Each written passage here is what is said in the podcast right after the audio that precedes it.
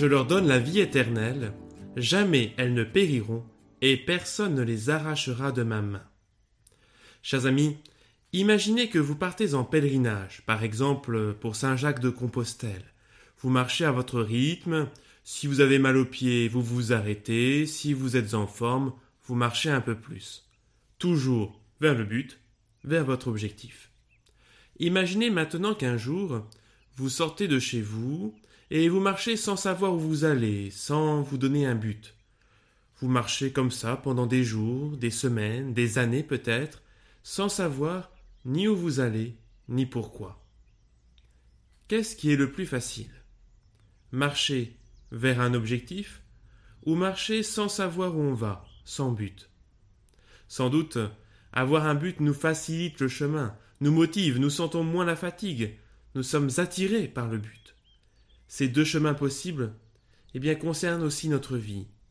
Nous pouvons faire de notre vie un pèlerinage ou un vagabondage, une mission ou une errance.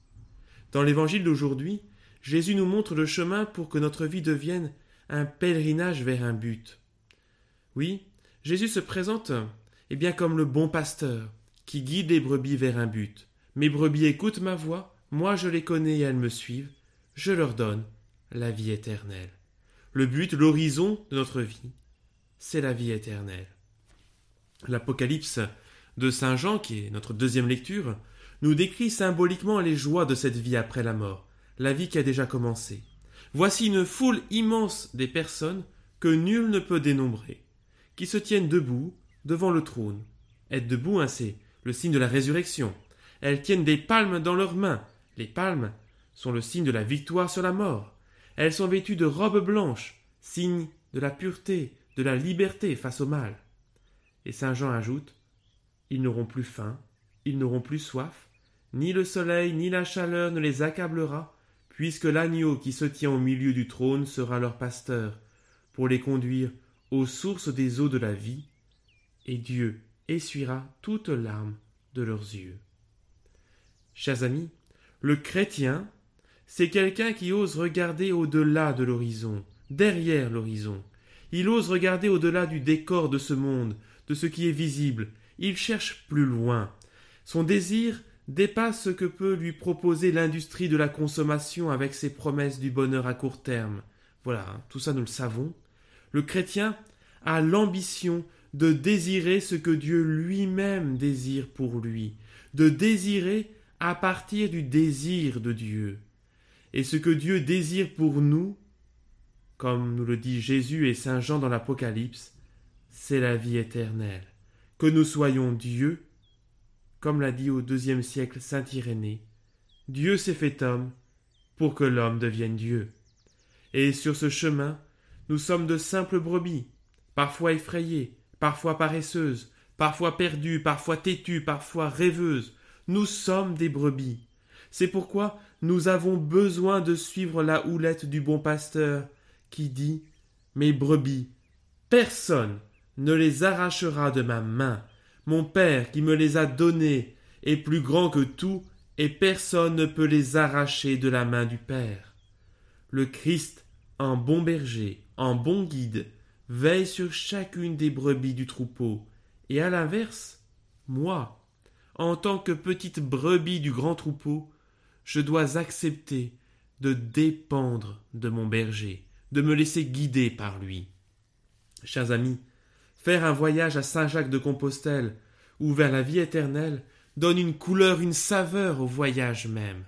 Notre vie a un sens, une direction.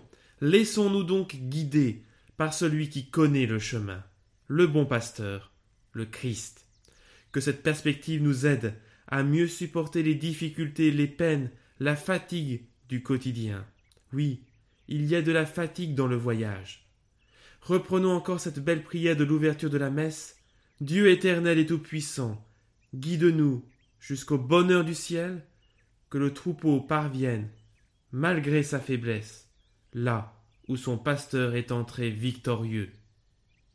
Chers amis, je ne peux conclure cette méditation en ce dimanche du bon pasteur sans vous inviter à prier avec foi, avec insistance, l'unique bon pasteur, d'éveiller les vocations dont notre Église a tant besoin. Nous le savons, cette vocation à tout quitter pour le service de l'Évangile n'est ni facile à comprendre ni facile à assumer. Et pourtant, depuis des siècles, des générations d'hommes se sont levés et se sont offerts tout entiers, à plein temps et à plein cœur, pour que l'Évangile soit transmis, que le ministère du Christ soit accompli, que le pèlerinage des hommes et des femmes de ce monde se poursuive vers la vie éternelle. Oui, Seigneur, donne-nous des prêtres. Oui, Seigneur, donne-nous de saints prêtres. Seigneur, que par mon exemple, mes paroles, et surtout par ma prière, je puisse soutenir l'éveil des vocations dans le cœur de ceux que tu appelles. Seigneur, aujourd'hui, je te demande de bénir tous ces jeunes qui sont entrés au séminaire, en propédeutique, au monastère, tous ces jeunes qui vivent une année pour Dieu, une année de discernement, tous ces jeunes dans le secret de leur cœur qui réfléchissent et s'interrogent sur leur vocation, tous ceux qui ont peur de répondre oui, pour eux, que la bénédiction de Dieu, Père, Fils et Saint-Esprit descendent et reposent au plus profond de leur âme. Amen.